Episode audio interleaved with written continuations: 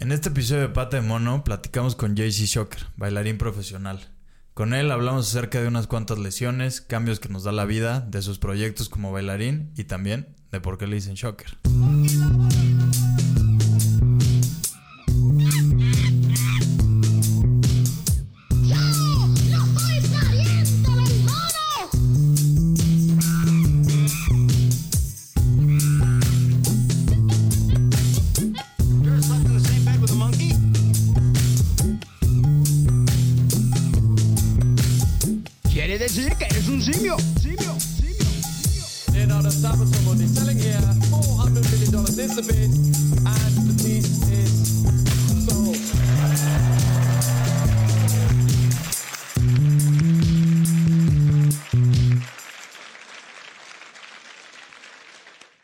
Bienvenidas y bienvenidos otra vez a Pata de Mono, este lugar en el que hablamos de arte, cultura y proyectos muy chingones, desde lugares diferentes y perspectivas distintas. El día de hoy vamos a hablar acerca de un tema que nunca hemos tocado aquí, el cual desde hace un rato yo ya traía en la cabeza. Afortunadamente llegó a mi Instagram, ya no se dice a mi vida, lo cual está un poquito de hueva, pero llegó a mi Instagram, a mi feed, este gran bailarín que está hoy con nosotros. Y creo que tengo varias preguntas ahí para hacerle, pero pues bueno, él es un bailarín profesional y además es uno de los fundadores de Revolución Urbana Crew. Con ustedes y ya sin más, JC Shocker. ¿Cómo andamos, JC? Muy bien, un gusto estar con ustedes y gracias por la invitación. No, hombre, un gustazo tenerte por aquí. Además que te animaras tan rápido, con tan poco tiempo. Pero te digo, yo te conocí por ahí un, un nuevo gran amigo también, Omar Barquet, que andabas ahí este, activando una de sus piezas con una de tus coreografías, pero que pues creo que lo correcto es empezar desde abajo. Y te quería preguntar, ¿qué fue lo que primero te atrajo de bailar? Si fue la parte estética o si fueron las posibilidades que te daba eh, físicamente el bailar. ¿Por dónde, ¿Por dónde le agarraste el amor a, a zapatear?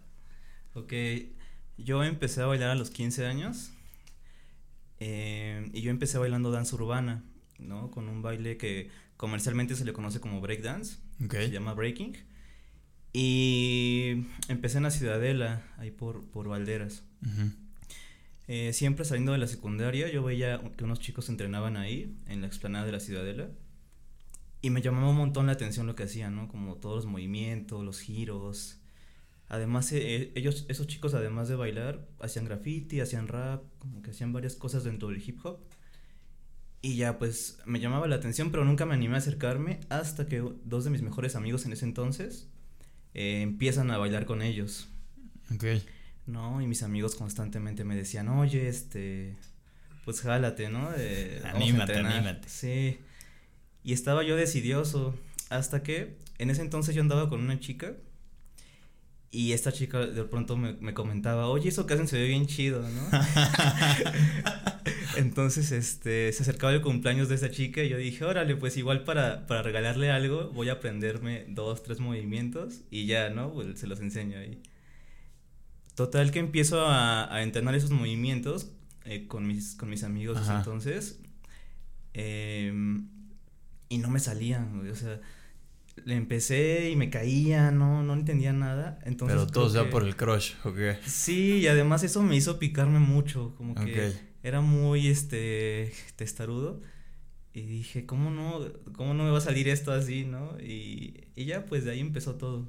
De ahí empezó. ¿Y qué pasó? ¿Qué pasó con la conquista? ¿Se logró?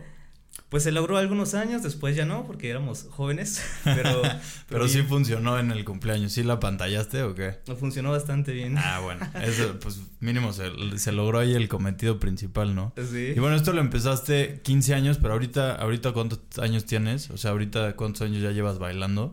Yo actualmente tengo 26. Ok. Este año cumplí 11 años. O sea, ya de la 11 danza. años dándole, dándole al breakdance. Sí. Bueno, y más, ¿no? Ahorita nos platicarás, porque creo que justo algo de lo que me lateó mucho es que siento que combinas varias, ¿cómo decirlo? Digo, la verdad no, modalidades, así se le llaman, o técnicas de danza, Mm, Ajá, más, más que nada técnicas. ¿no? Sí. Sí, porque sentía que tu, justo tu- tus coreografías y, y lo que lo que haces creo que agarran un poquito de todo y que creo que por ahí leí que creo que el punto de quiebre fue que te lesionaste la muñeca, ¿no?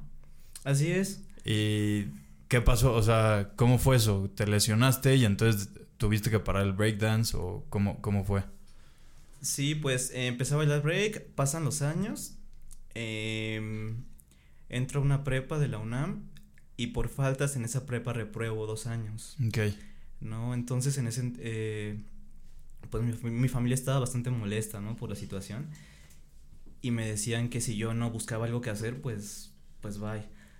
Y a partir de eso, en, yo tenía una maestra en la prepa, ella me daba una ma- materia optativa que era ballet. Y esta maestra me comentó que ella estudió en una escuela que se llama Academia de la Danza Mexicana, que es una escuela Ok. del, del IMBA. Y yo un poco por salvar mi pellejo, eh, busqué rápido la convocatoria y dije, pues esto, ¿no? Yo creo que es lo que más se acerca a, a lo que hago y puede, puede ayudarme después. Entonces hago mi examen para esa escuela. eh, después de unas cosas ahí co- complicadas con el examen porque me dieron mal horarios y unos temas ahí. Burocracia, la burocracia de, de México, ¿no? Sí. Típica de aquí. Sí, entonces pues tuve la fortuna de, de quedar en esa escuela y a partir de ahí conozco la danza contemporánea. Ok. Eh, en la escuela tenía clases de ballet y de folclore también, de literatura, historia del arte y cosas de ese tipo. Pero lo que me atrapó fue la danza contemporánea, así me enamoré de, de esa técnica. Y perdón, eh, para quienes nos están escuchando y yo también para mí la neta porque siempre he tenido ahí como la cuando dices danza contemporánea, ¿cómo así cómo le explicarías o qué dirías que es como el lo que define a la danza contemporánea? Pues es, es, es un término bien complejo, la verdad hasta la fecha no logro entenderlo Ok. al 100% porque de, se derivan muchas técnicas de ese tipo de danza. Ok. ¿no? Esta, esta danza eh, surge a partir de que había gente que con la danza clásica o con las maneras de expresarse con el cuerpo de ese momento no encontraban suficiente lenguaje para poder ellos dirigir todo lo que tenían en- dentro y sacarlo, ¿no? Y expresarlo. Era muy cuadrado lo Así es, era muy, muy rígido. Entonces empiezan a investigar con su cuerpo un poco los rebeldes de, Ok. de ese momento y a partir de ahí surge la danza contemporánea. Desde la manera personal que tengo de verla, que no es, no sé si es la correcta, pero al menos así Ah, lo pero veo yo. exacto, esa es la que queremos saber. Sí, eh, tiene que ver mucho con, con cómo tú entiendes el cuerpo, con lo que tienes, con las herramientas que tienes, y a partir de eso exploras, lo desarrollas y buscas la manera de expresar lo que sea que tengas que decir. Ok. Y, y ya entonces es súper importante el discurso, ¿no? En la danza contemporánea. De hecho, creo que lo es todo. Más allá del movimiento, de las formas, lo que. Pues lo que sea que. de lo que esté lleno tu coreografía o lo que sea que hagas, es lo que va a hacerlo más fuerte. El discurso, o sea, todo lo que el, el bailarín está transmitiendo, ¿no? Así es. Ok, y entonces, en, o sea, es que me da muchísima curiosidad, ¿la muñeca entonces te la lesionaste ya dentro de la danza contemporánea o cuando te diste cuenta de, del- de que traías un pedo en la muñeca? Sí, pues el break al principio lo empecé con estos chicos que te comento, pero después hubo un, un momento en donde la relación que tenía con ellos se hizo más complicada. Ok, Entonces continué yo por, por mi cuenta, ¿no? Eh, junto con mi hermano. Yo en cuanto empiezo a bailar, a las dos semanas le empiezo a enseñar a mi hermano. Entonces, este, junto con él, pues vamos creciendo juntos, pero no teníamos una guía realmente. Entonces había muchas posturas mal hechas. o sea, era más de YouTube, Sí, cómo bailar, ver videos o te imaginabas algo y lo intentabas. ¿no? Pues ensayábamos en, en un parque, el piso pues era bastante feo. y pues ya, ¿no? A- Y de ahí se, te- se, se fue dando la lesión. sí, poco a poco se fue dando. Ya entro a la escuela y en la escuela, en unas prácticas escénicas, es donde la, la lesión revienta. Ok, Y a bueno, yo iba como...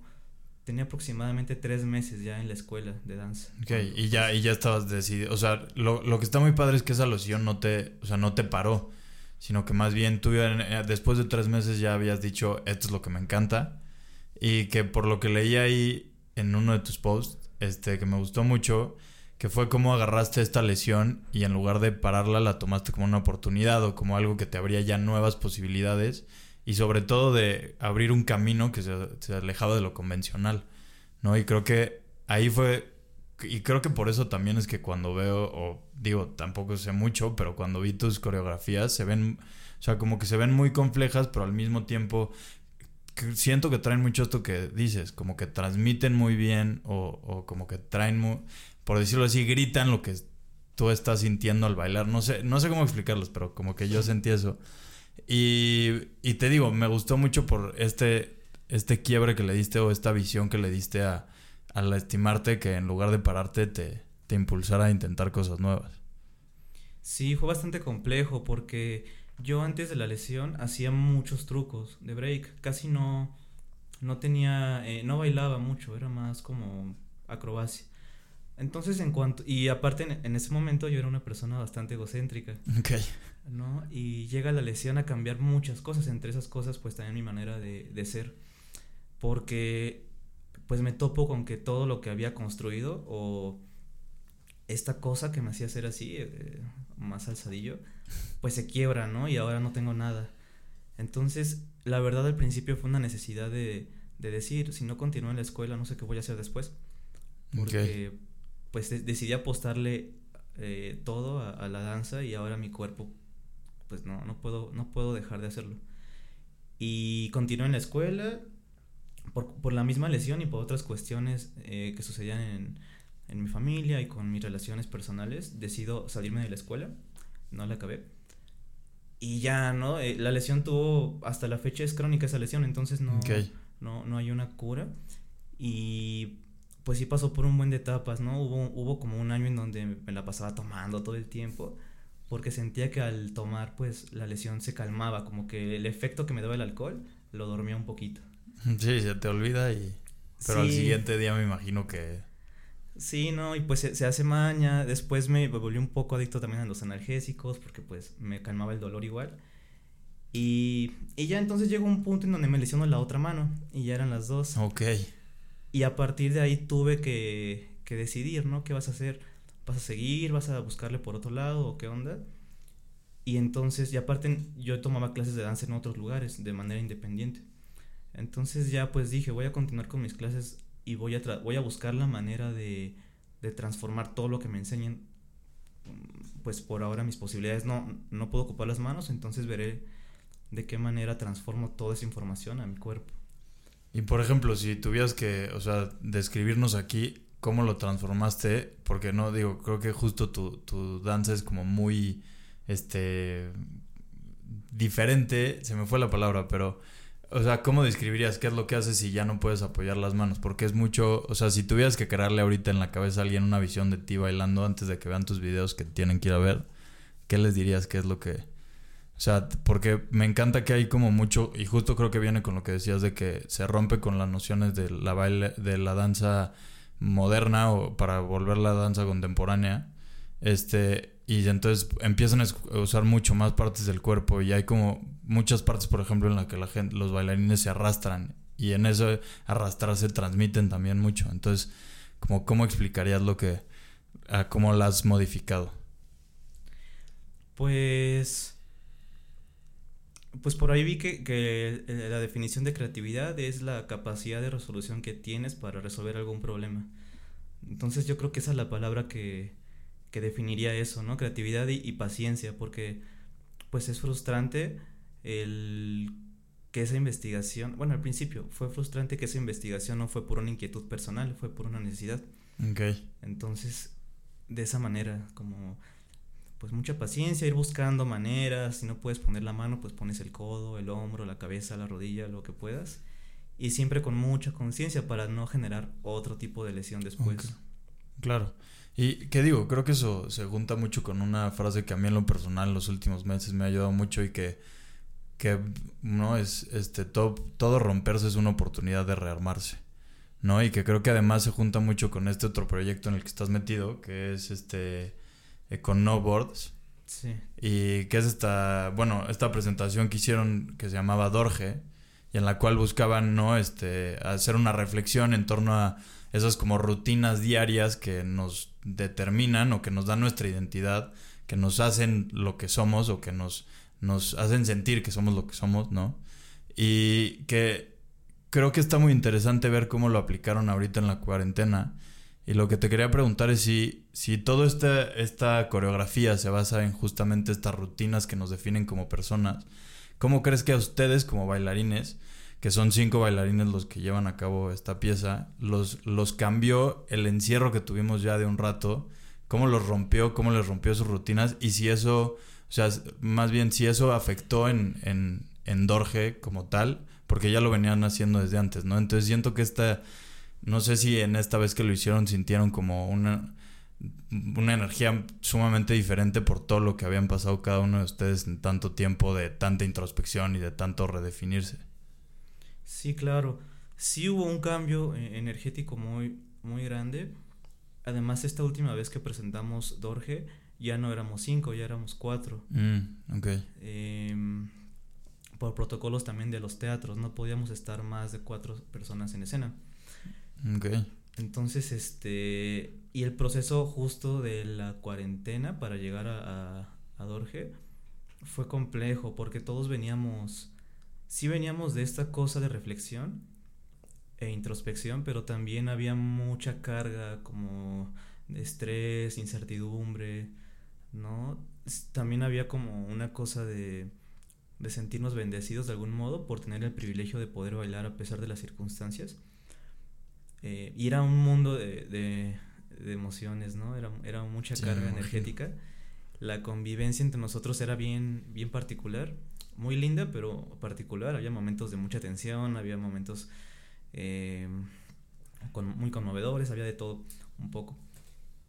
Y, y ya, pues justo, eh, personalmente, Dorje, esta vez que se bailó en, durante la cuarentena, pues me hizo, me hizo repensar mucho todo, ¿no? Como justo esta pieza, parte del argumento es cómo nos vamos colocando en las mismas situaciones, una especie de patrón. Y a, a pesar de que a veces nos dañan o pueden ser eh, complejos, buscamos de algún otra modo vez. recurrir a ellos, ya sea de manera consciente o inconsciente, y no alcanzamos a, a resolver siempre esos problemas, ¿no? Y por eso se nos replantean las situaciones. Em, y me parece que esta cuarentena, pues, sucede lo mismo, ¿no? Digo, a pesar de que es una situación muy compleja y como muy tal vez ajena a lo que estamos, eh, a lo que vivimos en nuestra rutina diaria sin la cuarentena, pues al final llega, llegan todas estas cosas que estaban guardadas, ¿no? El tener que convivir tanto con la familia, em, tal vez hay un espacio no tan grande en el que estamos todos y todas, entonces también eso es complicado. Sí, creo que eh, como dices, este y tienes toda la razón, si bien fue un tiempo en el que nos fuimos para adentro, sobre todo fue un tiempo en el que no sabíamos qué chingados iba a pasar y creo que todavía no sabemos ni qué va a pasar, ¿no? Todavía esa incertidumbre sigue a, a, a todo lo que da, no sabemos si cuándo chingados se va a acabar esto, me acuerdo cuando pensamos que, ah, chingón, pues dos semanitas de, de estar en home office desde mi casa y de regreso, ¿no? Y Sí. madres, aquí seguimos.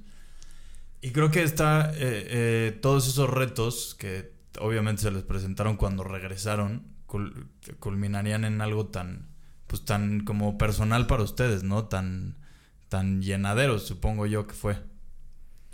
Sí, sí fue mucho, eh, pues fue muy, pues nos sentimos privilegiados, como, como te digo. También fue una sorpresa para nosotros que pues hubo mucha respuesta de la gente, ¿no? Sí fueron a ver la función, el teatro se llenó hasta donde nos permitía la, por sanidad, su capacidad. Pero eso es, digo, yo la verdad desconozco mucho de danza, pero siento que en general la danza como que en México no es tan como que hay bastantes barreras que le impiden a la gente acercarse a la danza, ¿no? O sea, como estas nociones, ¿no? Sí, no, no es este.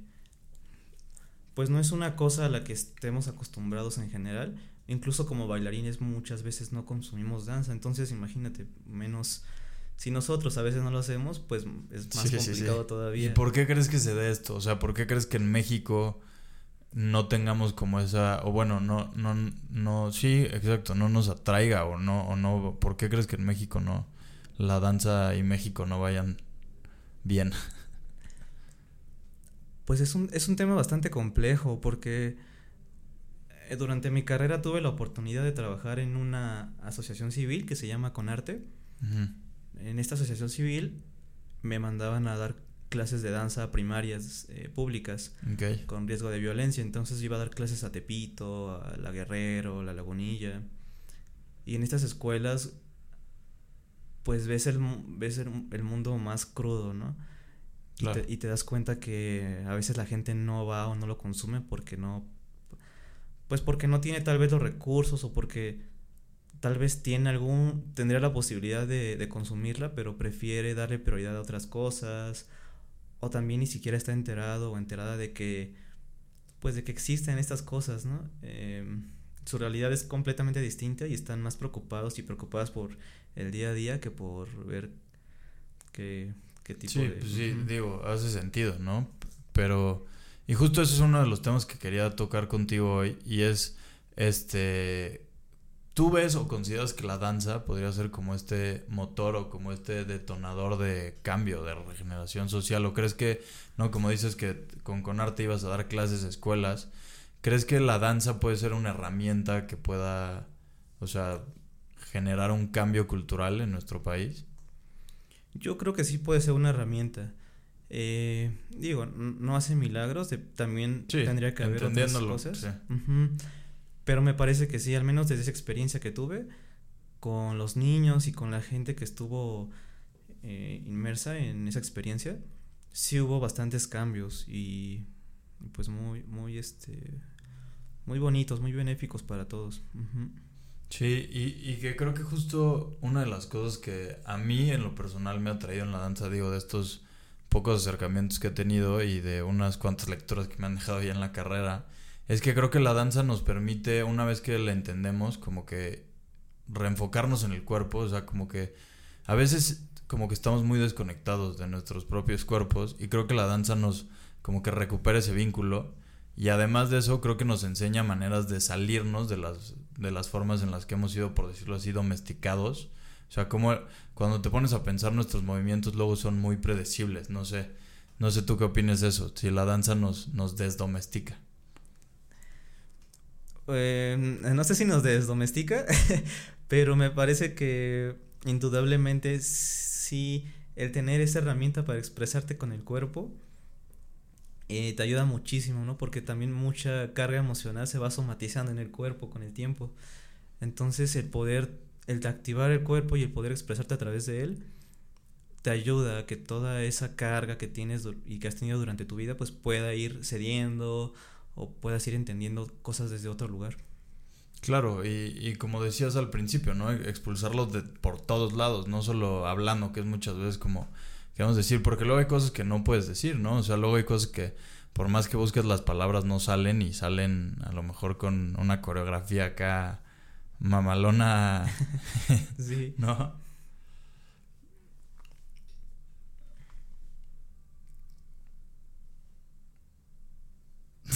Perdón, se me fue el es que vi pasar a Lalo. este, oye, eh, Jaycee, y para ti, o sea, si te preguntara ahorita qué es lo que significa o qué... Sí, para ti, ¿qué es lo que significa la danza? ¿Qué, qué nos, qué nos compartirías? Mm, esa pregunta es muy interesante. Em,